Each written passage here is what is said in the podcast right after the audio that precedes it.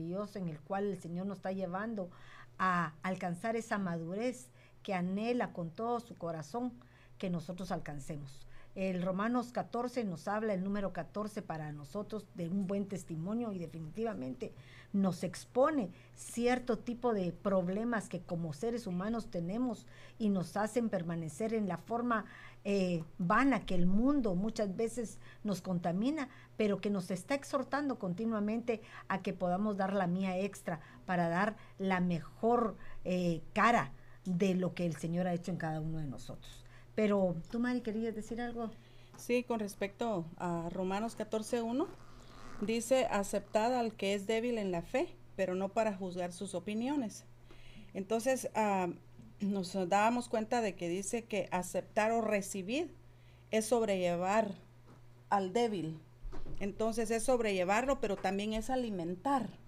Alimentar ya sea con la palabra o alimentarlo de una manera física, porque aquí estamos hablando de comida física, estamos hablando de la comida espiritual, y la comida que va al alma, entonces, este, pero, pero aquí nos está hablando de que es de, de alimentar, dice, entonces, ah, en Gálatas 6.2 dice, llevar los unos las cargas de los otros y cumplir así la ley de Cristo.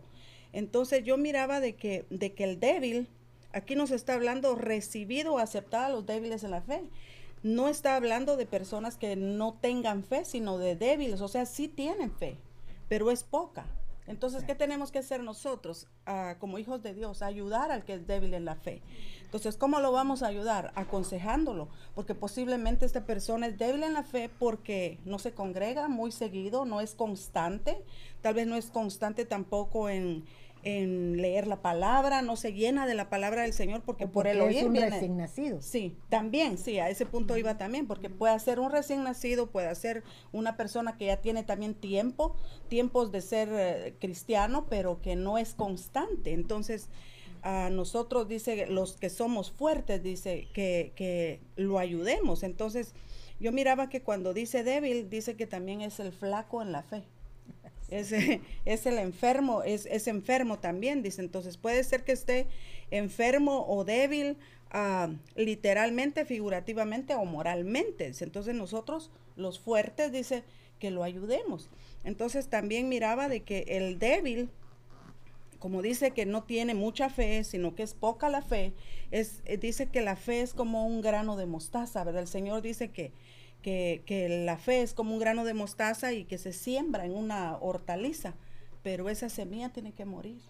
Entonces a veces, ¿por qué no crecemos? Porque no morimos a nosotros mismos. Entonces tenemos que como que despojarnos de la vieja personalidad, también aún para poder ayudar a estos débiles, porque si nosotros no nos despojamos de la vieja personalidad o del viejo hombre, no vamos a estar aptos para ayudar a otros. Es lo que yo miraba. Mira, me llamaba la atención esto que tú ponías, porque decías, aceptad al que es débil en la fe. Aceptad. Fíjense, aceptar quiere decir que no lo rechaces, sino lo tomes como parte de lo que somos, ¿verdad? No todas las partes de nuestro cuerpo pueden alcanzar su mismo, la misma productividad, por ejemplo, que hace tu estómago, todo el día trabaja porque le damos de comer a que le pongamos a trabajar a una uña cuando nos pica el oído, que es muy de vez en cuando. O sea, fíjense eso, aceptar la, la eh, al que es débil en la fe, pero no juzgar sus opiniones. Y tú tenías aquí Gálatas 6.2 que me llamaba la atención, que dice llevar los unos las cargas de los otros, porque en ellos cumplimos la ley del Cristo. Nosotros hemos estado viendo en los, en los capítulos anteriores que la ley de Cristo es el amor, la perfecta ley, el amar a vuestros hermanos.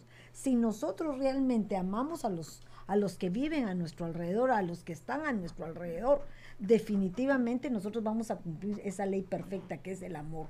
El amor porque el amor es Cristo. Entonces tenemos que aprender a caminar buscando cómo agradarlo, porque ¿cuál es lo que nos, qué nos está pidiendo Romanos 14? Que ahora a ti des un ejemplo. Tú pongas por obra lo que ya aprendiste. Porque Pablo está aquí diciendo lo que él aprendió. Él pasó un proceso desde todos los versículos para llegar a ser lo que es ahora. Él ahora da testimonio vivo de lo que es. Él se evita de cosas para evitar hacer caer al débil. ¿Pero por qué? Porque ya alcanzó un grado de madurez. ¿Alguien quiere decir algo? Sí, eh, cuando nosotros alcanzamos ese grado de madurez, nosotros no juzgamos y tampoco despreciamos. Entonces, eh, aquí en Romanos 14, 2 dice, porque uno cree que se ha de comer de todo y otro que es débil come legumbres. Entonces yo puse aquí como referencia este versículo, dice un, primera de Corintios 10, 25 y 26, dice, comed de todo lo que se vende en la carnicería, sin preguntar nada por motivo de conciencia, porque el, del Señor es la tierra y todo lo que en ella hay. Entonces el fuerte conoce la palabra y tiene fe en ella, ¿verdad? Como dijo la hermana Mari, que la fe viene por, por el oír, ¿verdad? La palabra de Dios y el oír por la palabra de Dios. Y el débil solo come legumbres porque le es pecado comer de otros alimentos. Entonces aquí también veo yo de que nosotros debemos de tener esa paciencia, debemos de tener esos frutos del Espíritu Santo, ¿verdad? El amor, la paciencia para con los hermanos, de que, de que no, no tienen este conocimiento, no tienen esta libertad, ¿verdad? Porque en Cristo nosotros tenemos libertad. Fíjate que se me venía a mí a la mente que ahorita estamos eh, viviendo una etapa diferente, todos los seres humanos. Muchos están en sus dietas de vegetarianos, otros son solo pescado y, y blancas, otros somos solo carne, otros les gusta, o sea que hay diversidad de formas de cómo ellos quieren mantener su salud. Y la verdad que eso nos está llevando a un entendimiento de poder comprender cada quien lo que el cuerpo de la persona necesita, porque no los cuerpos no son iguales. Posiblemente aquellos que son vegetarianos ahorita se dieron cuenta que el comer muchas carnes les provocaban determinadas enfermedades. Entonces hay que respetar, porque en ellos viene ahorita lo que, a que tú estás diciendo. Hay de todo en el, en el mercado, hay de todo en aquello que está dispuesto por el Señor, porque Dios lo ha hecho santo. Entonces, exacto. Acuérdense que... Eh, que creo que fue a Pablo, a Pedro, ya ni me acuerdo quién de que los le bajaron el lienzo. No, que le dijo que se, acostó y que le, que le dijeron, ¿es eso? Sí. Entonces, ¿qué le dijo? Que no, no es lo que entra al cuerpo lo que contamina, sino lo que contamina es lo que sale. Entonces tenemos que darnos cuenta que la forma de comer, porque aquí está hablando de una manera de comer literalmente, pero la verdad es que comemos espiritualmente. Cuidémonos, porque cada quien posible venimos, venimos de diferentes doctrinas y fuimos enseñados de diferentes maneras, pero a la hora de estar en Cristo, el que se basa en la palabra de Dios, el que la lee, el que la escudriña, va a entender el verdadero conocimiento, ¿verdad? Y que es lo único que nos hace permanecer en fe, el ser prudentes, el poder dar testimonio de la obra perfecta que el Señor ha hecho en cada uno de nosotros. ¿Alguien quiere? Sí, ah, madre, yo comentando esto sobre de lo que comemos. Ah, hay un dicho que dice que lo que comemos, eso somos. Entonces, ¿de qué nos alimentamos? Exacto, Porque es el, no, aquí nosotros somos seres tripartitos, cuerpo, alma y espíritu. Entonces, este, ¿qué es lo que le damos al cuerpo? ¿Qué es lo que le damos al alma? ¿Y qué le damos al espíritu? Porque tenemos que estar nutridos en las, en las tres áreas. Como dice el versículo, creo que quiero que seas prosperado en todo, así como prospera tu alma. Exacto. Entonces, creo que tenemos, todos tenemos que este buen testimonio en eso se va a mostrar. ¿Qué frutos estamos dando? ¿Qué es lo que estamos haciendo? Y más que nada, como dice uno, el débil, pero no es débil, sino es el, que el recién nacido, el recién convertido, porque nosotros somos el buen testimonio, el ejemplo para ellos.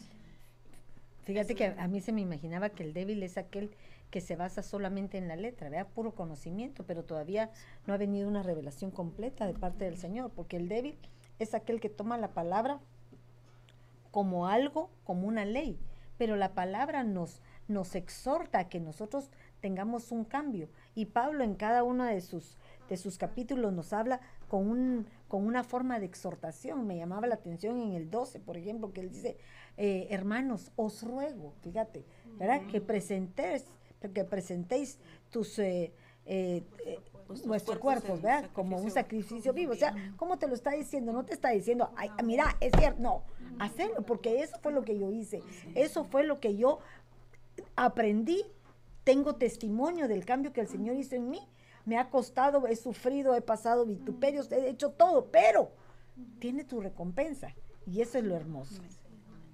¿Alguien más quiere decir algo? Sí, secundando lo que decía mi hermana, eh, hermana Isabel, dice que tenemos acá Filipenses 2.3, dice, nada hagáis por egoísmo o por vanagloria, sino que con actitud humilde. Cada uno de vosotros considere al otro más importante que a sí mismo. Entonces, el ejemplo que, que dicen mis hermanas, ¿verdad? Yo creo que todos también estamos en el mismo sentir, nosotros debemos considerarlo porque fue lo que nuestro Señor Jesucristo hizo con nosotros, ¿verdad? Siendo Él el grande, se hizo pequeñito para hacernos sentir a, a nosotros grandes. él es el mejor ejemplo para nosotros. Pienso que ahí está eh, el, el, el punto, ¿verdad? Jesús es el mejor ejemplo para que nosotros sigamos. Nosotros somos imitadores de Cristo. Exacto. Pienso también, madre, que, que, también ahí podíamos poner como aquellas personas que vienen de otras congregaciones y se vienen a, a la congregación de nosotros, como por ejemplo, ¿verdad? Vienen a recibir doctrina básica pero no porque no sepan la doctrina, sino que porque realmente se están haciendo pequeños para poder aprender lo que nosotros está, bueno, lo que se nos ha hecho revelado a nosotros. Y fíjate que no es que sea algo nuevo, cuando se habla de una doctrina básica, está hablando que estamos poniendo fundamentos para la visión de nuestra casa, ¿verdad? Es algo que todos sabemos, pero no vamos a poder entrar al mismo sentir de la casa si no sabemos ¿Cuál es el fundamento? Sabemos que nuestro fundamento es Cristo, sabemos que tenemos nuestras columnas que son los ministerios, pero nosotros tenemos que aprender a recibir la enseñanza de acuerdo a la visión que se nos ha sido otorgada de parte de la cabeza de cada ministerio, ¿verdad? Pero continuemos, porque si no seguimos. Miren, Romanos 14, 3, 4 dice, el que come no menosprecie al que no come, y el que no come no juzgue al que come, porque Dios lo ha aceptado. Fíjense esto tan lindo, me, llamaba la atención porque yo digo, ¿cómo es esto? Y sigue diciendo en el 14, ¿quién eres tú para juzgar al creado de otro? Para que tu propio amo esté de pie o cae, o en pie se mantendrá, porque el poderoso es el Señor para sostenerlo de pie. O sea que aquí nos está hablando de una manera que como seres humanos tenemos esa debilidad. Siempre estamos juzgando, juzgando hasta lo mínimo, ¿verdad? Que por qué se pone falda larga, que por qué está usa pantalón apretado, que por qué tiene el pelo largo, que por qué se lo corta si no debe mostrarlo. Siempre juzgamos de acuerdo a lo que leemos sin ponerlo en práctica. Entonces yo me venía a mi mente y muchas veces ahorita he tenido yo un, ¿cómo se llama? Una controversia en mi mente que yo digo, ¿cómo es de fácil nosotros juzgar a otros, aún aconsejar a otros. Pero cuando nos toca en nuestra propia vida, qué difícil es ponerlo por obra, ¿verdad? Vengo yo y puedo aconsejar a una niña de 12 años, 13 años, viniendo ella a contarme todos sus pecados o todo lo que donde ha caído. Y tu respuesta es blanda, tu respuesta es amorosa, tu respuesta es de exhortación, porque no es tu hija. Pero cuando viene tu hija y te cuenta ciertas cosas que tendrías que aceptar, lo primero que haces es un chipotazo porque te saca de onda de pensar que te faltó el respeto. O sea, esa controversia es la que el Señor nos está hablando.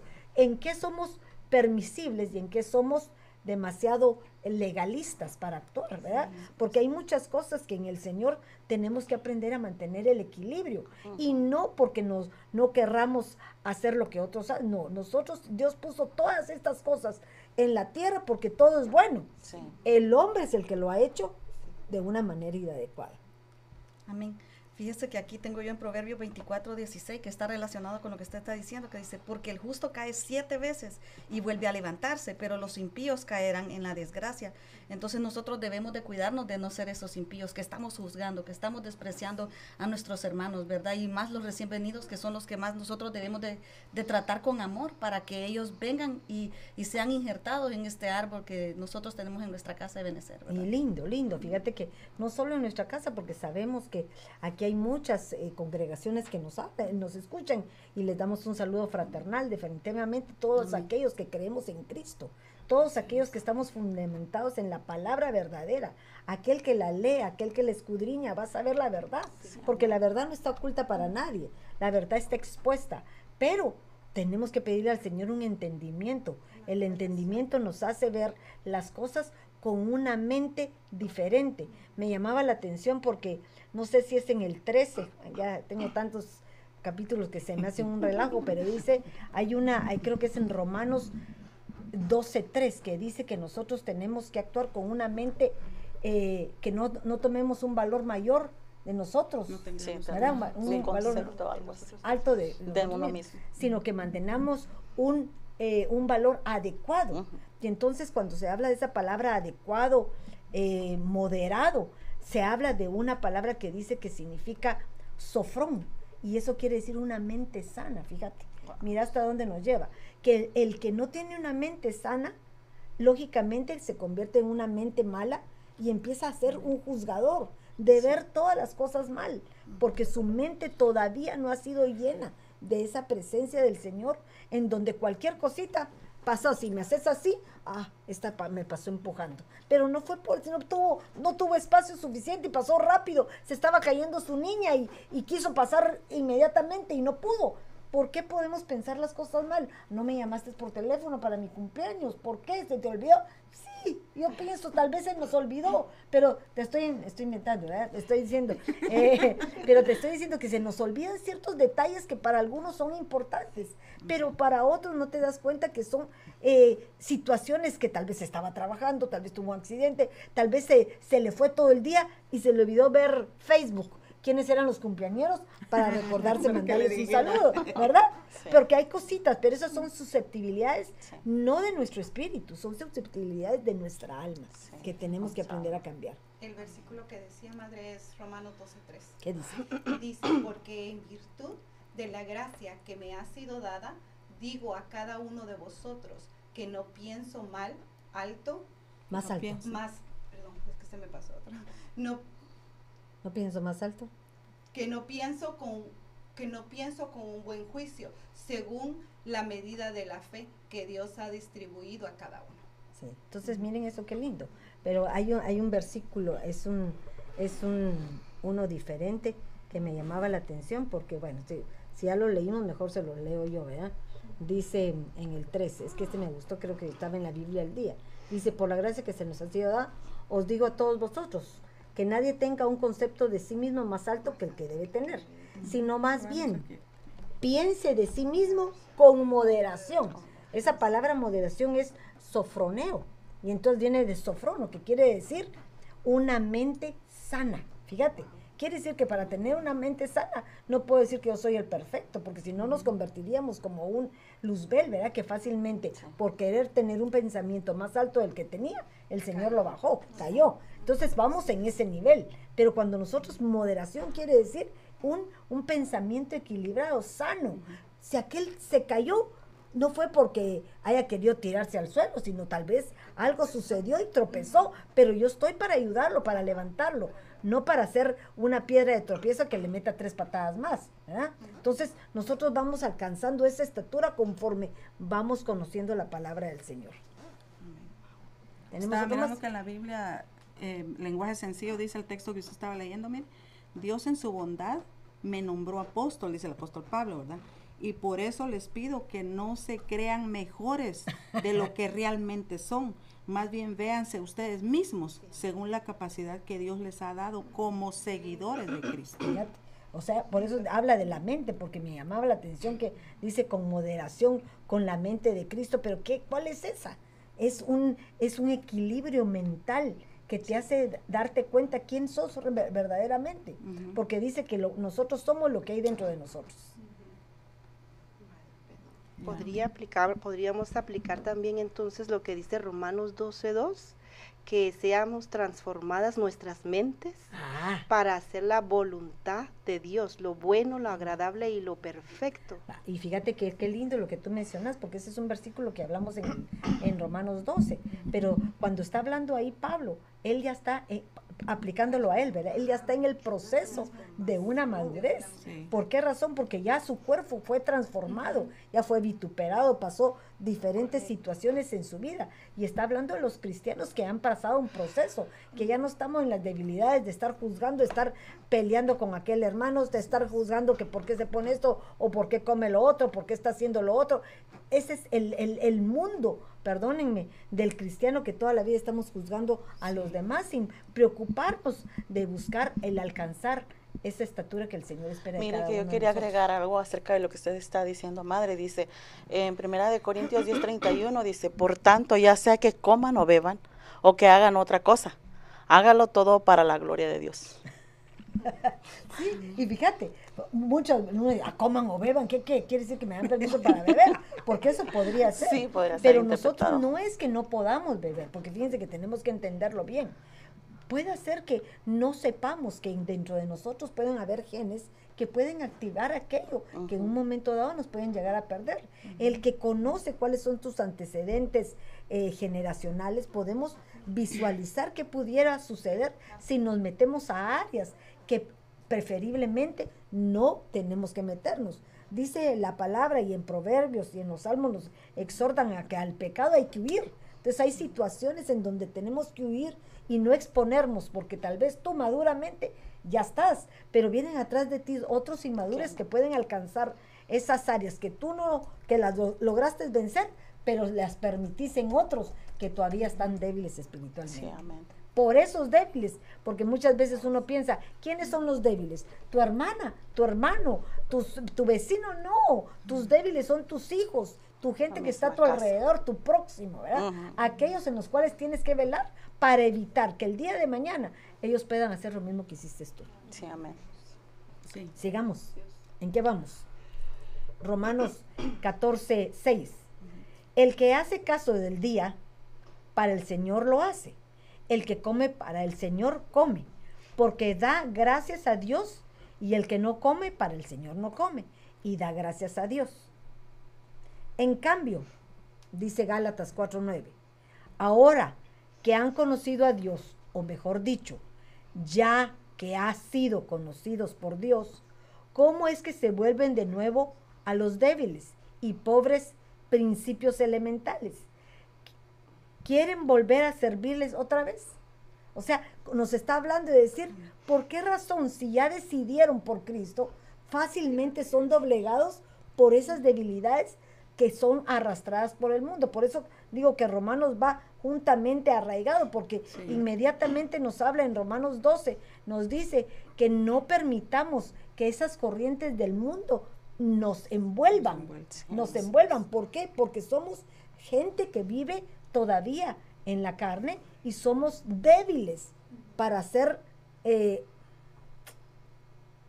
enrollados, ¿cómo se puede? Envueltos. Envueltos en esas debilidades que no corresponden. Mire, madre, en Juan 6:27 dice, trabajen no por la comida que perece, sino por la comida que permanece para la vida eterna, que el Hijo del Hombre les dará, porque en este Dios el Padre ha puesto su sello. Fíjate qué hermoso, porque aquí nos habla, pareciera que nos estuviera hablando de toda la cosa literal, ¿verdad? La comida, pero aún en esa comida, porque acuérdense que Pablo eso le pasaba, ¿verdad? Él no quería comer cosa contaminada, todo aquello, pero nosotros tomamos como contaminada aquello porque no tenemos fe, creyendo que el Señor santifica todo lo que comemos, solo oramos y santifica. Y miren cómo es eso, tenemos debilidades, porque si creyéramos en su palabra, por ejemplo, comeríamos lo que nos dieran. Pero sí somos fáciles para ir a comer comida china cuando es y nos encanta, ¿verdad? Para cuando es eh, ofrecida a sus dioses, Pero bendito Dios entramos y lo primero que hacemos es orar. En Colosenses 2.16 dice, por tanto que nadie se constituye en vuestro juez con respecto a comida o bebida, o en cuanto a día de fiesta, o luna nueva, o día de reposo. Porque a veces, como hablábamos al principio, ¿verdad? Se nos quieren imponer cosas. Y, y no puede ser que, o nosotros imponerle a otra gente, ¿verdad? O como yo ayuno, quiero que tú ayunes también, ¿verdad? Entonces no puede ser. Y cabalmente con el ayuno, ¿verdad? Lo que dice, no es este el ayuno que yo escogí. No, el ayuno del Señor no es que te quites el pan. ¿Quién no puede hacer dieta ahora? Ahora hasta está el ayuno intermitente. Miren hasta cómo lo utiliza el mundo. Y qué fácil es hacerlo, ¿verdad? Porque estás acostumbrado. Pero la realidad, ¿cuál es el ayuno? El ayuno en donde extendas tu mano para aquel que tiene una necesidad, estés dispuesto para dar lo que el Señor te ha dado. Entonces, hay situaciones en donde nosotros tenemos que entender lo que realmente la palabra quiere decirnos. Ah. Primera de Corintios 10:31 dice, por lo tanto, ya sea que coman o beban o que hagan otra cosa, háganlo todo para la gloria de Dios. Respecto a lo que usted hablaba. Sí. Y fíjate qué bonito, porque dice, coman o beban. Muchas veces uno dirá, entonces quiere decir que puedo hacer lo que quiera. Sí, pero sé cuidadoso. Todo me es lícito. Por eso tenemos el triángulo de la libertad. No todo me es conveniente, porque yo puedo decir, yo puedo comer todos los chocolates que se me da la gana, la Coca-Cola, porque me encanta. Pero si yo tengo problemas que mis antepasados fueron diabéticos, tengo ahí, va a haber una edad en que mi cuerpo va a reaccionar y voy a caer en esas mismas enfermedades. Pero si yo lo puedo evitar, entonces, aquí no lo dice, que coman y beban todo lo que quieran. Es como te habla, no sé si es Ezequiel que le dice a la juventud, deleítense con todo lo que vean. Deleítense, hagan En lo que quieran en su juventud, en Eclesiastés, perdón. Ajá. Y entonces, ¿qué les dice? Háganlo, pero no se les olvide que por todo lo que hagan, el Señor les va a pedir cuenta. Ah, entonces siempre hay una recompensa de acuerdo a los errores que cometemos. Amén. O sea que al Señor lo que a Él le agrada es que nosotros eh, hagamos las cosas, pero para darle gracias a Él, ¿verdad? Exacto. Todo. Pero que no nos pasemos de los límites tampoco, ¿verdad? Exactamente. Porque lo que queremos es que el débil en la fe se haga al fuerte, al que es fuerte, ¿verdad? Eso es lo que Y el fíjate Señor qué lindo quiere. lo que tú decís, porque cuando uno dice el débil se haga fuerte contigo, hay que enseñarle.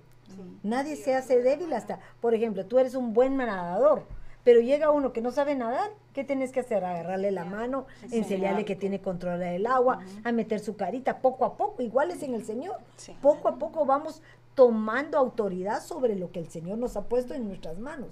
Por eso es eso. Pero si yo voy y me nado y me meto, a ver, venite para acá, aquí te vas a quedar, y se queda media agua, se ahoga, ¿verdad? Porque no sabe nadar. Pero entonces nosotros tenemos que ser, si yo estoy con un débil, me quedo en la orillita hasta que él aprenda. Ya voy caminando poco a poco, pero ese es el gran problema del cristiano, ¿verdad? Que cuando se siente eh, eh, que sabe todo, que se siente ya de la estatura, pero acordémonos que cualquiera que se siente mucho, el Señor lo baja. Nadie puede sentirse más de, la, de, lo, de lo posible porque el Señor tiene como meternos un alfiler y quitarnos la hinchazón y nos desinfla. ¿Ay? Por eso dice que el texto, ¿verdad? Que el que sabe haga como que no sabe. Entonces continuamos con el Romanos 7, 7. ¿Sí? Porque ninguno de nosotros vive para sí mismo y ninguno muere para sí mismo. Entonces, ah, estamos hablando en, en lo espiritual y en lo físico, ¿verdad? Entonces, cuando yo lo veo, yo veo acá que cuando dice, porque ninguno de nosotros vive para sí mismo, o sea, ya no para agradarnos a nosotros mismos, porque hay gente alrededor nuestro que nos está mirando. Y Dios, que no se nos olvide que también Él nos está viendo. Exacto. Entonces, primera de Pedro 4.2 dice, para vivir el tiempo que le queda en la carne, no, no ya para las pasiones humanas, sino para la voluntad de Dios. O sea, ya no le demos rienda suelta. No podemos porque debe de haber un límite, el triángulo de la libertad que, que usted nos decía, porque dice, el tiempo ya pasado es os es suficiente para haber hecho lo que agrada a los gentiles, habiendo andado en sensualidades, lujurias, borracheras, orgías, embriagueces y abominables idolatrías. Porque también la idolatría tiene que ver con la comida, porque ellos estaban acostumbrados, dice, a comer cosas sacrificadas a los ídolos. Y fíjate que qué hermoso, porque nos habla de una aceptación de, de cada uno, ¿verdad? Si nosotros recibimos a cualquiera, lo aceptamos a él, porque él mismo nos ha dicho de que puede hacer, no me diste de comer, no me diste de beber. O sea, como quien dice, estuve delante de ti y no hiciste lo que tenía que dar. Entonces, hay veces que el Señor se presenta de una manera en que no es eh, literal, pero se presenta en donde Él espera ver las acciones de la obra que Él ya pudo hacer en cada uno de nosotros. ¿Verdad? Es un proceso, ¿no? Es un proceso, es un proceso. Pero sigamos leyendo. Dice eh, Romanos 15, 8. Os digo que Cristo se hizo servidor de los judíos para demostrar la fidelidad de Dios, a fin de confirmar las promesas hechas a los patriarcas, y para que los gentiles glorifiquen a Dios por su compasión, como está escrito. Por eso te alabaré entre las naciones, cantaré salmos en tu nombre. En otro pasaje dice, alegraos naciones con el pueblo de Dios. Yo se los leí de un en lenguaje sencillo, pero Sí. tú lo tenés diferente. A ver, Sí, léelo. dice, pues si vivimos para el Señor vivimos Exacto. y si morimos para el Señor morimos. Por tanto, ya sea que vivamos o que muramos, del Señor somos. Mira, esto es para aquellos que creen, Sí. ¿verdad? Porque o una gente, ah, yo, yo muero para Cristo, no. El- nosotros sabemos que el morir es ganancia. Para nosotros el morir es ganancia. Pero para aquellos que no lo entienden, tenemos que comprender. Por ejemplo, alguien se muere de un familiar y unos, unos se regocijan porque ya están con el Señor. el que todavía tenemos rasgos eh, humanos, mundanos, nos dolemos. Pero la verdad es que tenemos que alcanzar una estatura en el cual veamos que la muerte es para vida no es una separación como para que el mundo lo vea. Sí, madre, yo creo que esto es ah, de acuerdo a la revelación y al nivel que hemos alcanzado, porque ah, es, es, cierto que muchos de nosotros cuando ya entendemos ah, por el Señor que eh, el morir, eh, la muerte solo es una puerta para, la, para lo real, a lo cual nosotros vamos a enfrentarnos un día y tenemos esa esperanza de estar con el Señor. Entonces, este, Sí, definitivamente es por revelación. Nosotros compartíamos con las hermanas y hablábamos, porque aún las doctrinas y todo esto, a, lo, a la casa que nos hemos agregado, venimos y nos somos engendrados otra vez para poder estar de acuerdo a la visión de la cabeza que el Señor ha puesto en este lugar. Entonces ahí vamos entrando en el sentido de que ahí entra mucho lo que es la revelación y es el crecimiento que el Señor da de acuerdo a nuestro caminar en Cristo. ¿Alguien? Sí, mire este versículo del 14.8, yo lo miraba de otro ángulo que dice, pues si vivimos para el Señor, vivimos, pero ¿cómo vamos a vivir? Tenemos que vivir en el Espíritu, dando los frutos del Espíritu. Y si morimos, para el Señor morimos. Y yo lo veo también así de que nosotros morimos, pero debemos de morir a la carne. Muy lindo. Sí. Siempre agradando. Siempre agradando al Señor en todo, pues Él nos hizo para darle toda la gloria a Él y no a nosotros mismos. Y mira qué lindo, porque dice, eh, vivamos o muramos del Señor somos. Ahora recordémonos que fuimos predestinados desde el principio de somos escogidos. Entonces, ¿qué es lo que está aquí? Tal vez perdemos nuestra memoria espiritual, pero el Señor conforme el conocimiento de su palabra nos hace recordar de en dónde pertenecemos y podemos alcanzar esta estatura si decidimos impregnarnos de su palabra para poder cambiarnos. De, nos impregnamos, se me imagino como aquellos que se pegan a aquella tinta y somos manchados por su sangre y somos renovados no solamente por fuera, sino también por dentro. Acordémonos que cuando el Señor viene a nuestras vidas, viene porque nosotros nos tomamos la decisión de recibirlo. Hay un genuino arrepentimiento en cada uno de nosotros. Y viene el Señor a llenarnos de su Santo Espíritu que nos hace ser llenos de Él. Y al ser llenos de Él, se nos hable la oportunidad para poder alcanzar esto que alcanzamos. Segunda de Corintios 5:15 dice lo que usted está hablando, y por todos murió, para todos los que viven, ya no vivan para sí, sino para aquel que murió y resucitó por ellos. Ah, pero fíjate, mira qué lindo es esto. Ya no vivan para nosotros. Dígame, ¿cuándo vamos a alcanzar esa estatura?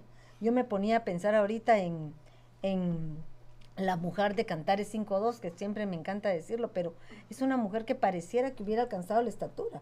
¿eh? Dice, ya es esposa mía, amada mía, la perfecta. Pero ¿y por qué no se levantó? Porque ya se creyó que había alcanzado la estatura. Ese es el problema del cristiano, que nosotros tenemos que pensar que no nos podemos acomodar, no tenemos que estar perseverando, tenemos que estar siempre empujados a hacer lo extra en el Señor, porque no sabemos cuándo será su venida. Y cuando sea su venida no vamos a estar alertados si no estamos apercibidos anticipadamente de todos los detalles que Él, conforme a su gloria, nos está manifestando a través de su palabra. Pero dice en Romanos 14, 10, pero tú, ¿por qué juzgas a tu hermano? Miren, esto me encanta. O también tú, ¿por qué menosprecias a tu hermano? Porque todos comparecemos ante el tribunal de Dios. Porque está escrito, vivo yo, dice el Señor, que ante mí se doblará toda rodilla y toda lengua alabará al Señor. Pero lo más importante de esto dice, ¿por qué tú juzgas a tu hermano? O también tú. O sea, te está hablando a dos personajes, Como quien dice, todos en un momento dado juzgamos. Y me recuerdo que hace poco hablaba el apóstol y le decía, ustedes tienen que perdonar a sus enemigos. Han hablado mal de ustedes. Levanten la mano y todos levantaron. Ahora, ¿quiénes han levantado, a quiénes han hablado ustedes mal?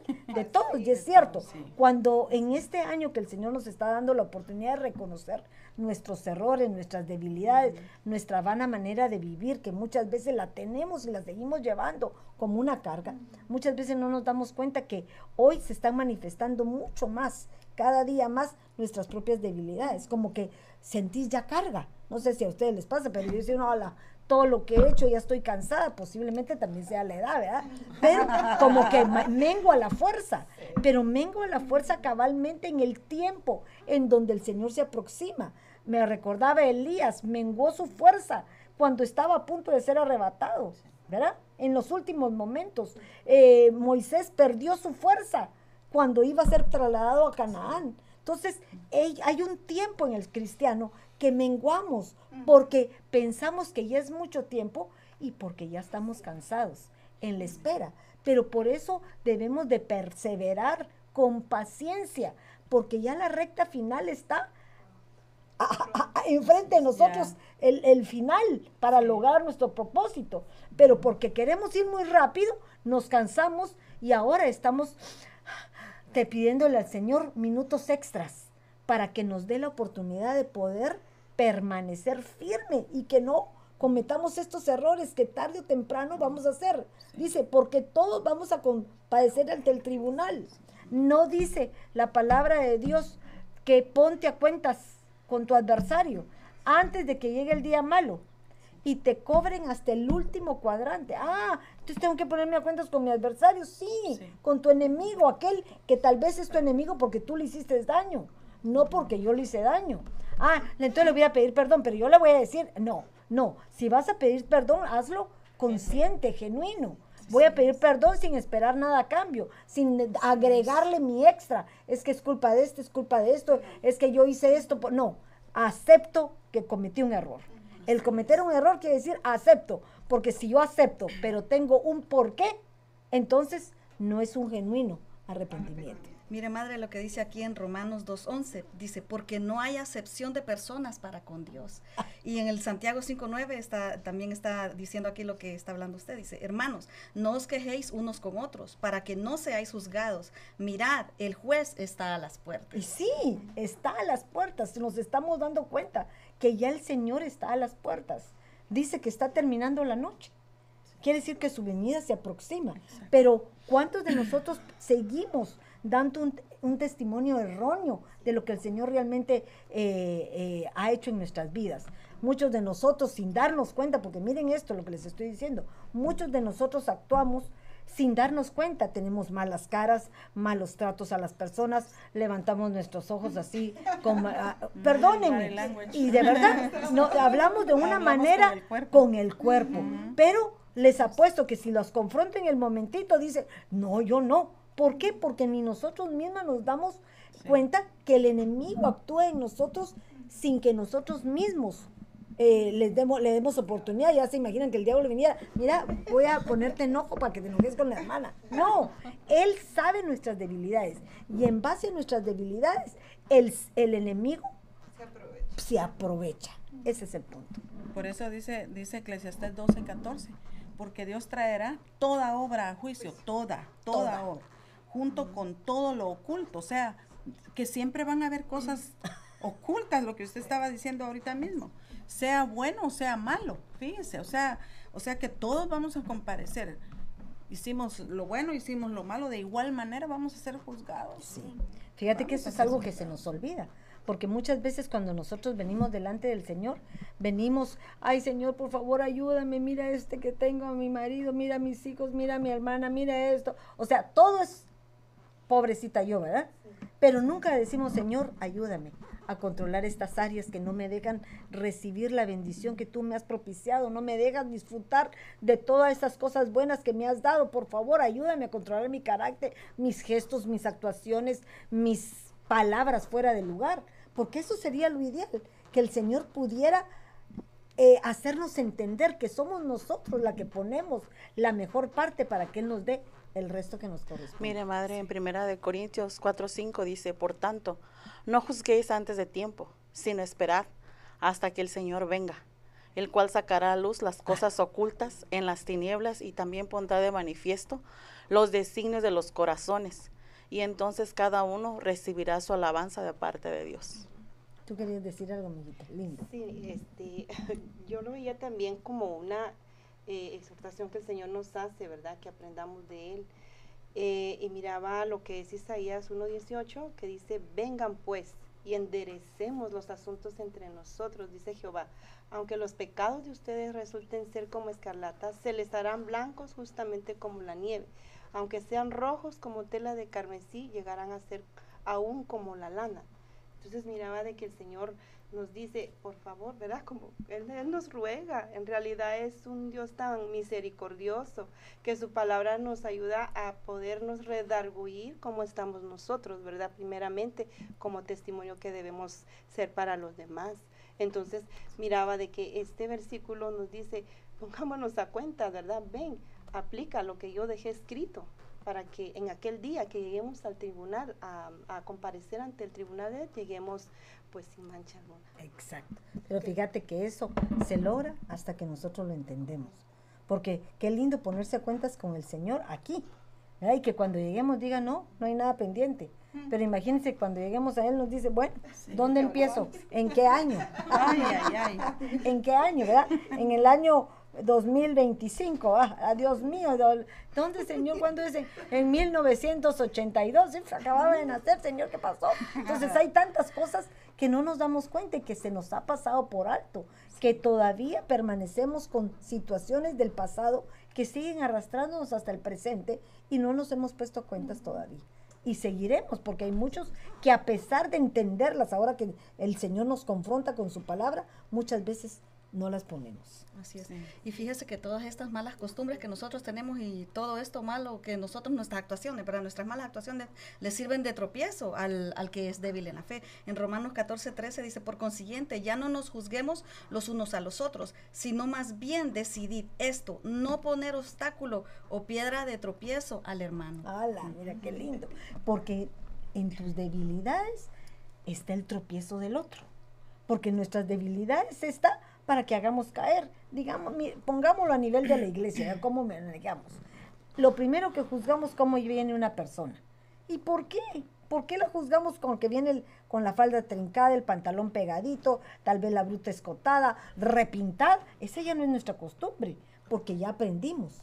Pero vienen otros que en su momento tienen que aprender. Entonces hay que recibirlos y lograr que esa transformación que hizo el Señor en nosotros también la va a lograr el Señor. Es como el, el varón que a veces viene también por primera vez y viene con el pelo largo. Exacto. Entonces no podemos juzgarlo, ni podemos tampoco decirle, te tienes que quitar el pelo porque no es así. Se le tiene que ser revelado. O la mujer que no usa el velo. Exactamente. Es que la- todo es revelación. Mira, ¿cuántos de nosotros usamos el velo, verdad? Porque la hemos lo hemos entendido, se ha convertido en un rema para nuestra vida. Pero el problema es este, que si te vas de la congregación y te vas a una que no lo usa, te lo quitas. Entonces realmente no fue, No un- fue genuino, no fue revelado, porque entonces te adaptas, Sí. vuelvo a caer en, te adaptas a cualquier corriente que el mundo te atrae. Creo que llega a ser un hábito. Exacto. Pues, Hábitos establecidos que muchas veces no podemos arrancar, como los, los hábitos que traemos del mundo, ¿verdad? Y de la vana manera de nuestros padres que fue enseñada. Porque las- la aprendemos, la aprendemos. Y el amor es el que, el que está siempre metido, si se da cuenta, porque dice, el que ama a su hermano permanece en la luz y no hay causa de tropiezo en él. Imagínate, hermoso. Y- Permanece en la luz, porque fíjate, hay un versículo, creo que es en el, en el 13, en donde habla que nosotros debemos de estar revestidos de la armadura. Sí. esa la armadura de Dios. No, sí, pero no, pero eso lo habla en Romanos también. Lo habla en Romanos, no me acuerdo. Pero Romanos habla de, de armadura, dice. Pero cuando se habla el original de la, de la arma, vamos a ver, vamos a ver, mejor busquémoslo para no perder. Dice eh, 11, vamos a ver el 11, creo que es el 11. Bu- Perdonen, me voy a tardar un minutito. Que dice, estoy buscando el último. Eh, dice, porque Él y por Él, para todas las cosas, no, no, no, no, no me recuerdo ahorita, pero lo, me- lo que me impactaba es que Él habla de, de que estamos, eh, que nosotros como cristianos tenemos que estar revestidos de armas, pero pareciera que fuera un arma, como quien dice, eh, un, una espada, un cuchillo, pero esa arma que el Señor nos da dice que es una armadura, que no es la armadura de Efesios, sino es Cristo Jesús en nosotros, porque nos revestimos de su armadura.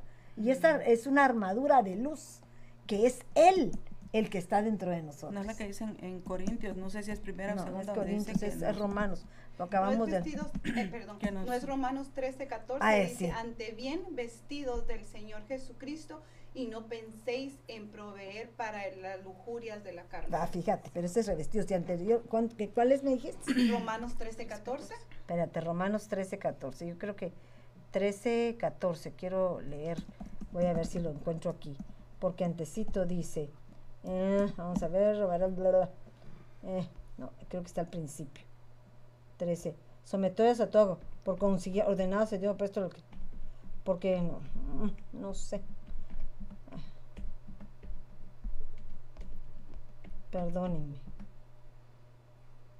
Bueno, se los dejo, eh, eh, se los dejo para la próxima. Voy a ver si lo encuentro. Pero increíblemente lo que yo trato de decirles es que muchas veces nosotros creemos que el revestirnos con esta armadura es una armadura que nos da Efesios. Sí, es parte de, de- de una doble vestidura. Pero nosotros primero estamos vestidos de Cristo Jesús, porque Él es el que nos va a propiciar la luz perfecta que nos va a hacer brillar en esta oscuridad en la que vivimos y que va a ser la propiciadora para que nosotros seamos luz para otros. ¿verdad? Entonces eso es lo que tenemos que recordar siempre para que podamos permanecer. Seguime leyendo. Amén. En Romanos 14, 14 dice, yo sé y estoy convencido en el Señor Jesús de que nada es inmundo en sí mismo, pero para el que estima que algo es inmundo, para él lo es. O sea que tenemos que aprender a respetar. Seguí leyendo. En el 15 Sí. dice, porque si por causa de la comida tu hermano se entristece, ya no andas conforme al amor. No destruyas con tu comida aquel por quien Cristo murió. Miren qué hermoso esto. Me llama la atención esto porque está hablando de la comida. Ahora, no, no cambiemos porque aquí posiblemente está hablando de algo literal. ¿verdad? Porque para muchos el comer cerdo, por ejemplo, es contaminante. El comer, eh, eh, ¿cómo se llama? Eh, la, la sangre O de chivo. de chivo Sí. o, eh, que Puerco, se hace como... toro. La toro, to- Toro, la sangre de toro. No, no, es que no sé cómo se llama. Sí. Sí, sí ese, ese es como un tipo de chorizo que se hace de, de sangre. Pero el, el Moronga. punto, morón, cosas así que se, se comen, por lo menos en nuestro país así se llama. Perdonen si en algunos lados no es lo correcto, pero así se llama. Se hace de, de la sangre de algún animal, se come. Pero para algunos es permisible, les gusta. Y pero para otros no. Entonces hay que respetar hasta que en ellos venga la revelación. Porque el Señor nos habla de ese respeto que tenemos que tener para nuestros hermanos. A ti te gusta la carne bien cocida, a mí me gusta término medio, aquel tres cuartos, o qué. Cada quien le gusta de acuerdo a cómo se la come y cómo le agrada. Pero a la el que no le gusta ni siquiera una gotita de sangre, ¿verdad? Entonces tenemos que respetar. Mira, aquí en Primera de Juan 4, 7 dice, amados, amémonos unos a otros, porque el amor es de Dios, y todo el que ama es nacido de Dios y conoce a Dios. Entonces es lo que usted está diciendo, que nosotros estamos revestidos, ¿verdad? De esa armadura que da luz. Nosotros Exacto. somos luna, somos luz. Para porque poder lograr esto. así. Yo creo que ahí entra el de, el de 1 Corintios 10, 23, donde dice, todo me es lícito, mas no todo conviene. Exacto. Todo me es lícito, mas, todo, mas no todo edifica. Entonces nosotros tenemos que saber qué es lo que, lo que nos edifica y qué no, y tanto a nosotros como al- a, los demás. Yo creo que Romanos 14 nos habla, fíjense, de un buen testimonio en donde nos está poniendo límites. No sé si se dan cuenta. es. Límites, pero no límites impuestos, sino expuestos. Quiere decir, te pongo esto para que veas que posiblemente este pueda ser un problema para aquel que todavía no ha alcanzado tu estatura, ¿verdad? Una madurez. Porque cualquiera, por ejemplo, miren lo que dicen el 15. Ah, no, vamos a ver. No, el ¿qué? 14, 17. El 17. Porque el reino de Dios no es comida ni bebida, bebida. sino justicia, paz y gozo en el Santo Espíritu. Porque el que está de esta manera sirve a Dios, es aceptable a Dios y aprobado por los hombres. Pero no está hablando exactamente de las cosas carnales. Y sí, nos está diciendo, no por comer esto vas a ser más santo, por comer, no comer esto vas a ser menos santo. No, nos está diciendo que eso no tiene la importancia que deberíamos de tomar. Eso le pasaba, él lo expone aquí porque lo expone Pablo, porque él era un fariseo fariseos. Él quería imponer la ley tal como lo había aprendido, hasta que vino la revelación de Cristo a su vida. Él se le abrió el entendimiento y cambió su forma de pensar. Miren eso, hasta ese punto llegó, hasta ese punto de pensar que todo lo que había hecho era en vano.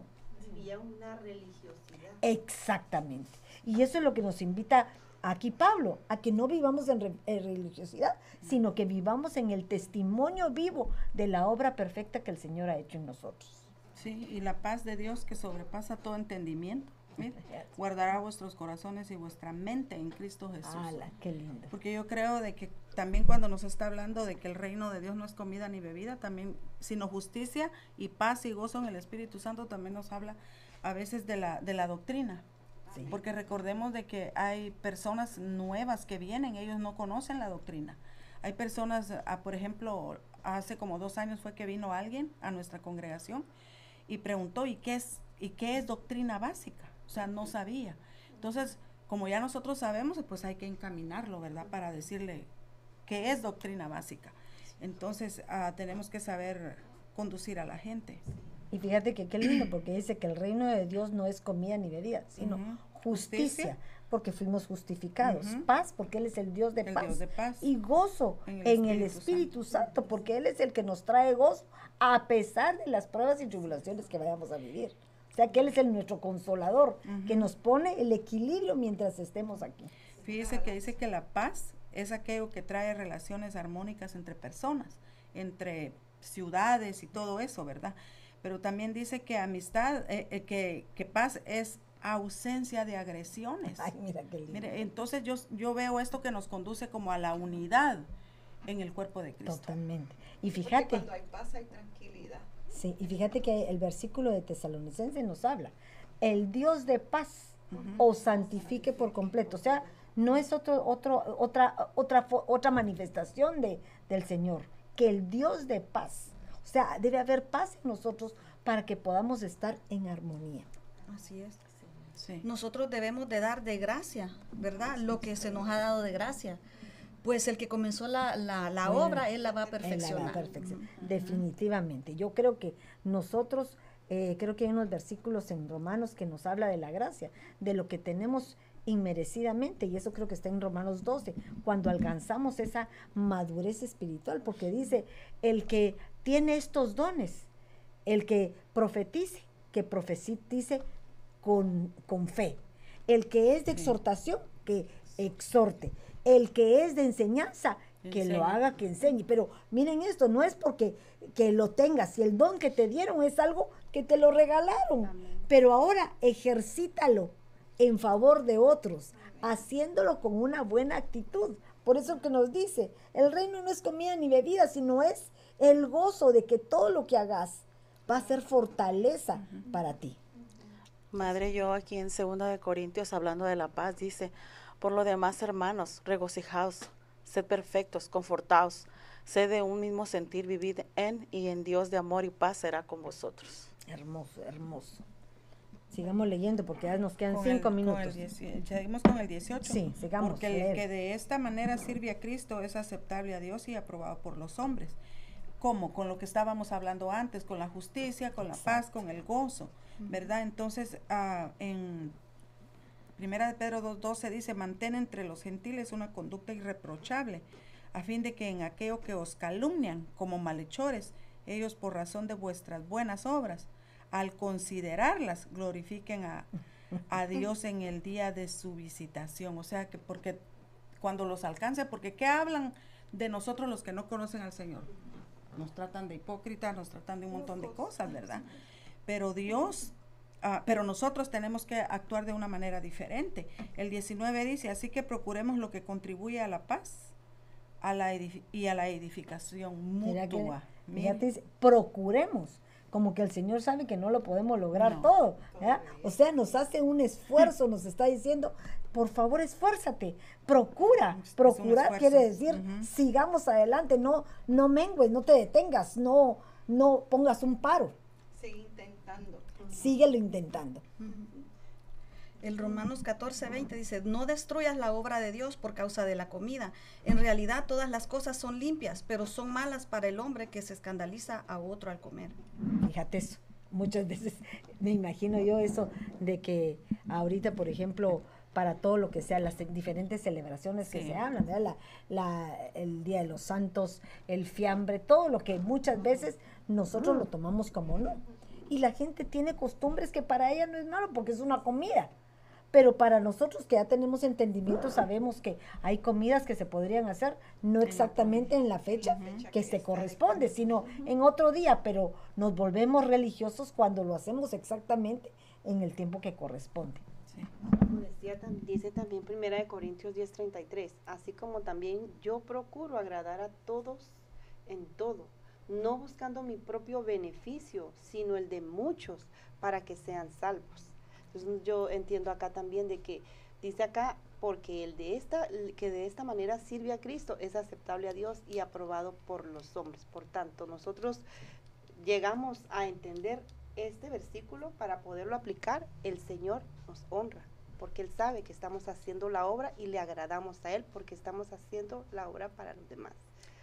Yo creo que Romanos 14 nos está hablando de el buscar la paz entre todos, ¿verdad? Porque el, el secreto del reino del Señor es para edificación, no para destrucción, para formar paz. Todo aquel que construye para edificar tiene sus oponentes. Yo me, me venía a la mente Nehemías, ¿verdad? Que cuando él decidió reedificar, encontró muchos obstáculos y principalmente aún gente que estaba cerca de su alrededor, cerca de esos pueblos vecinos que se ponían y obstruían su, su edificación. Pero el punto es perseverar porque vamos a tener siempre oposición. Si no es de nosotros, es de otros. Y si no es de otros, posiblemente sea aún de nosotros mismos que nos volvemos como piedra de tropiezo para algunos. Y no fue Cristo una piedra de tropiezo aún para el pueblo de Israel, de- lo decían, ¿verdad? Entonces, quiere decir que es parte de nuestro crecimiento espiritual para que nosotros sigamos perseverantes en las cosas del Señor. Así es. Nosotros necesitamos amor para edificar. Sin amor no podemos edificar. Totalmente, tenés Sí. razón. Es lo único, es algo que no se mira, pero fíjense que es el amor ágape, porque nos podemos confundir, ¿verdad? El amor fileo, que es entre hermanos, entre parientes, o el amor eros, que es entre esposos. No, el amor que sobrepasa todo entendimiento es el amor ágape, el amor de Dios, aquel que estamos nosotros revestidos cuando amamos, cuando realmente nuestro encuentro personal con el Señor ha sido genuino y decidimos poner como prioridad al Señor en todas las cosas que hacemos. Qué lindo, fíjese, ahorita me recuerda algo que estábamos platicando antes de entrar aquí, porque eh, decíamos, qué bonito es venir y decirle a una persona, ah, Dios te, te bendigo, te amo en el amor de Dios, pero ¿por qué en el amor de Dios? ¿Por qué no, no amamos nosotros? Lo que estábamos platicando, ¿verdad? ¿Por qué no decimos nosotros? Porque nos cuesta. Realmente Totalmente. nos cuesta, es algo, un, cierta área de nosotros que nos cuesta amar realmente como, como Dios nos amó a nosotros. Fíjate que nosotros tenemos que aprender que el amor es un amor con equilibrio, un amor con justicia. Por eso habla de una justicia y de paz. Porque el problema es que nuestro amor para con los nuestros es eh, como es? incondicional. Hace poquito yo les mencionaba y les decía, ¿por qué nosotras las mujeres somos tan difíciles de aprender a manejarnos con nuestras propias hijas, ¿verdad, mujeres? Porque muchas veces nos confrontamos en ver a nuestras hijas como fuimos nosotros mismos, ¿verdad? Pero qué fácil es cuando yo te pongo a ti, a una persona o a ti o a ti, a ministrar una joven y tú escuchas las barrabasadas que está haciendo y tú dices, mijita, pero Dios tiene, te da oportunidad. Te comportas como la mujer sabia, equilibrada, justa, porque no es tu hija. Pero ¿por qué no actuar de la misma manera con aquella que necesita tu amor no filial, sino tu amor ágape, en el cual nosotros vamos a manejar las circunstancias como que fuese o no fuese tu hija? Porque eso es lo que nos manda el Señor, a que aprendamos a tener el equilibrio, el equilibrio de ser justos, no importando a quién. Ah, no importando a quién. Ah, ¿a qué embarazada? ¿A qué bárbara? ¿Cómo está embarazada? Sí. Y mañana puede ser tu hija, entonces no quieres que la juzguen. No, tenemos que aprender a, a, a, a, ser, eh, ¿cómo se dice? Preventivos. Porque el preventivo quiere decir yo enseño para evitar los errores. Pero no enseño con regaños, con obstáculos, con presiones para que el muchachito ya no pueda moverse, porque es lo que nos está enseñando esto. Testimonio, cómo actúas, qué hemos hecho nosotros y dónde queremos que no se vuelva a repetir lo que ya hemos vivido. Pareciera que en nuestras casas o en nuestros hogares somos injustos. Exactamente, ¿te das cuenta de eso? Con los nuestros. Por, con los nuestros, porque Sí. sabes, porque nos conocen, porque a ellos podemos ejercerles autoridad. Pero ¿por qué no actuamos de la misma manera que actuaríamos con aquellos que vienen a nosotros a pedirnos un consejo? Qué difícil es. ¿Por qué? Si es tu hija.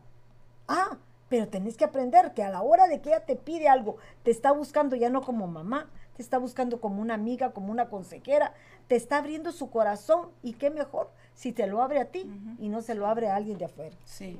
Y es que no tenemos que, nosotros como madres no debemos de abusar de esa libertad que tenemos, ¿verdad? Ah, ahí está, ese es el punto, porque es una libertad, nos creemos con derecho, porque pareciera que ellas nos pertenecen.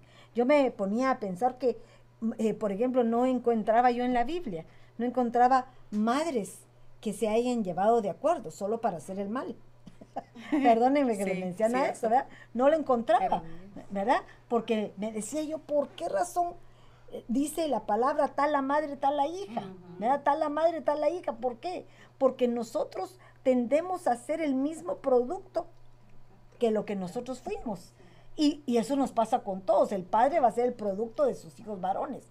Pero nosotros las madres a veces somos demasiado drásticas y no nos damos cuenta que el día de mañana, así como somos, aún para juzgar a los nuestros, tarde o temprano va a venir un tiempo en donde nos va a tocar ponernos en el equilibrio de juzgar a otros y vamos a decir, qué mal lo he hecho para conmigo. ¿Verdad? Seguimos porque el tiempo se nos va. ya terminemos ya. El 14-21. Ven- léete el 21 hasta el 23. Es mejor no comer carne ni beber vino, ni hacer nada en que tu hermano tropiece. ¿Tienes tu fe? Tenla para ti mismo, delante de Dios. Bienaventurado el que no se condena a sí mismo en lo que aprueba. Pero el que duda y come, no, pero el que, sí, pero el que duda y come tiene culpa, porque no lo hace con fe, porque todo lo que no procede de fe es pecado. Ah, fíjate, mira qué lindo esto. La fe es, dice que la fe viene por el oír. ¿Y por oír qué? La, palabra de Dios. Entonces, la palabra de Dios se convierte en vida para ti. Esto me encanta. Se convierte en vida. Entonces, al, al hacerte vida, tú ya tienes al Espíritu Santo dentro de ti. Y eso te hace discernir lo bueno y lo malo. Para ti puedes discernirlo de una manera diferente que es para ella, para mí, para cada una de nosotras. Pero no podemos imponer lo que hay dentro de nosotros. Muchas veces hemos hablado este y son temas que a veces no se quieren tocar. Por ejemplo, cuando tenemos reuniones de mujeres, la mayoría habla de los temas sexuales, ¿verdad? Y quieren preguntar constantemente preguntas que se han contestado muchas veces, pero ¿por qué tienen esa, eh, esa inquietud? Pero no es solo una inquietud, esa constante pregunta que se ha contestado y contestado, pero es porque hay una intranquilidad que no las deja en paz. Porque aquel que, que ah, No han sido satisfechos. no han sido satisfechas o no tienen esta, esta fe. Porque si tu cuarto, tu cuarto, tu alcoba dice que es sin mancilla, quiere decir que es algo que Sí. te pertenece para tu esposa y para ti. Entonces, mientras eso quede entre ustedes y ustedes están agradados en lo que hagan y no hay remordimiento en lo que se haga, no es pecado. Por, por favor, no estoy diciendo que se permiten otras cosas, no, estoy dando un ejemplo eh, generalizado. Pero si tú oyes que una te dice que es pecado, que la otra dice que esto no se hace, que esto significa tal cosa, entonces tu mente se aturde, entonces tenés una confusión y querés tratar de agradar a los demás sin pensar que al que tenemos que agradar es al Espíritu Santo y al Señor. Pero fíjese, madre, que yo miraba que empezaron con los débiles en la fe. Sí. Pero si leemos acá, dice que ya eh, eh, estos no evolucionaron, porque dice que ya no lo hacen con fe. Sí. Porque todo lo que no procede de fe es pecado. Tienen duda. La duda es la enemiga de la fe. Totalmente. Entonces, y tienen hasta culpa, porque no, no lo hace con fe. Entonces, no alcanzaron esa fe. Exacto. Y yo creo que nosotros este caminar tiene que, tenemos que ir evolucionando, creciendo nuestra fe. Y fíjate que tú hablabas y empezabas con algo que mencionabas, decías como una semilla de mostaza. Aparte de ser sembrada y que se reviente esa cáscara para sacarlo, la fe se cultiva ¿verdad? Porque dice que es tan chiquitita, pero cuando esta crece, crece como un árbol frondoso, un árbol gigantesco, difícil de mover. Entonces quiere decir que el Señor nos está comparando aún con una semilla de mostaza porque Él quiere ver la evolución, no nuestra involución. Porque si evolucionamos por la fe, nuestra duda no va a venir. No. No va a haber duda de nada en lo que hagamos. Vamos a estar conscientes y nadie nos va a condenar porque sabemos que el único que nos puede condenar es el Señor. Pero Él ya murió por nosotros. Por lo tanto, ya fuimos excepto de todos pecados. Y fíjese que yo veo la duda como miedo, es un miedo. Exacto. Pero acá dice en Juan 8:32, dice, y conoceréis la verdad y la verdad os hará libres. Fíjate eso. ¿Y cuál es la verdad? Cristo. Cristo te da la verdad. Ya no hay acusador. Cuando tú dudas es porque hay algo que todavía te está redarguyendo en tu corazón y seguís metida en esto porque hay un acusador que está constantemente eh, debilitándote. Pero muchas veces viene ese acusador porque hemos fallado, porque nuestra mente, nuestro cuerpo, nuestra alma, todo nuestro ser ha menguado en el seguir buscando fervientemente su palabra y perseverar para alcanzar esta estatura que nos exhorta. Amén. Y fíjese que Hebreos 11:6 dice, y sin fe es imposible agradar a Dios, porque es necesario que el que se acerca a Dios crea que Él existe y que, y que es renovador de lo que se le busca. Mira qué lindo. Que creamos que Él existe, porque solo el hecho de confesar, por eso nos piden, Confesamos. que Cristo es nuestro Salvador, que Él murió por nosotros. Esa es una primera. Sí. Pero ahora que lo creamos, porque aparte es decirlo y aparte es creerlo. Creerlo. Pero cuando lo crees, mira lo que es- hace el Señor. Él nos renueva, nos cambia nuestra forma de pensar, nos hace que presentemos nuestro cuerpo como un sacrificio vivo, así dice Romanos, que presentemos nuestro, nuestro cuerpo como un sacrificio vivo. ¿Qué quiere decir? Ya decidimos por nosotros mismos, fíjate, vivo. Para, antes para presentar un sacrificio se mataban. No, ahora nos presentemos vivo. Quiere decir conscientes, conscientes de que ha- hay carnalidad en nosotros, que hay debilidad en nosotros, pero que te la queremos entregar, Señor. ¿Para qué? Para que Él pueda renovar todo aquello que tiene que ser renovado. Primero tenemos que ser presentados entonces para poder ser transformados. Pero fíjate, nadie se presenta si no tiene la estatura para presentarse. Porque Pablo se presenta hasta que tiene eh, en el en Romanos 12, dice, presentados como un sacrificio. Él ya pasó un proceso de maduración. Ya está ahí, ya, ya está consciente como Cristo. Cristo vino a esta tierra, se despojó de toda su de toda su deidad, ¿verdad? Porque dice que se vino como humano, que vino a ser parte de, pero él estaba consciente y se expuso a esta humanidad que sabía que lo iba a vituperar. Pero aún así, dice que subió al monte antes de su muerte, fue transfigurado y bajó para morir. A la, fíjate esto, ¿qué quiere decir? Que el Señor nos da la oportunidad de presentarnos y exponernos a su monte santo, a delante de Él para ser transfigurado y volver a bajar, para que cada día muramos, porque dice que constantemente estamos muriendo, ¿verdad? No es solo hasta que llegue el, la completa luz a nuestra vida, que es cuando venga el Señor Jesucristo. Amén. Que Dios me los bendiga, mis amados hermanos. Eh, este es un capítulo maravilloso en donde el Señor nos exhorta definitivamente a un buen testimonio de parte de cada uno de nosotros, principalmente aquellos que conocemos al Señor. Nos exhorta para que podamos cambiar, para que podamos discernir nuestras acciones y podamos aceptar aún la debilidad de aquellos que están delante de nosotros. No podemos implantar lo que el Señor ya transformó en nosotros, sino aprendamos a comprender que cada uno está de acuerdo al nivel donde lo tenga el Señor. Que Dios me los bendiga y que pase muy feliz noche. Bendiciones. Amén.